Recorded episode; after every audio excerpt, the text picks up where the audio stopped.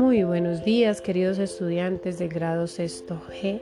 Les habla la docente Ángela Guevara, dándoles una bienvenida a este segundo semestre del año escolar en el área de ciencias naturales, en especial en física.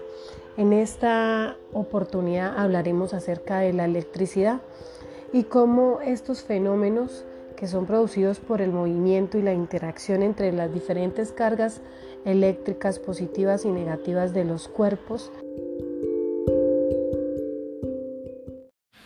nos permitirá entender todos estos fenómenos eléctricos que se explican a partir del comportamiento de las cargas eléctricas.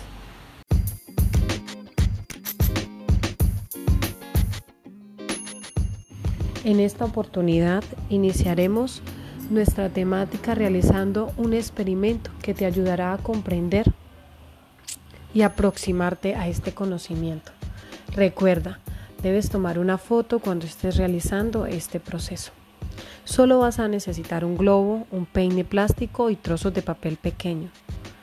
Infla el globo, corta pequeños trozos de papel. Puedes hasta usar los trozos de papel redondeados que deja después de usar la perforadora. Luego coloca los trozos de papel esparcidos en una mesa plana.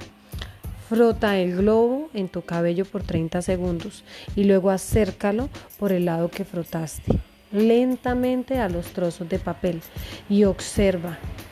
Piensa, ¿qué sucede? ¿Por qué pasa esto que estás viendo?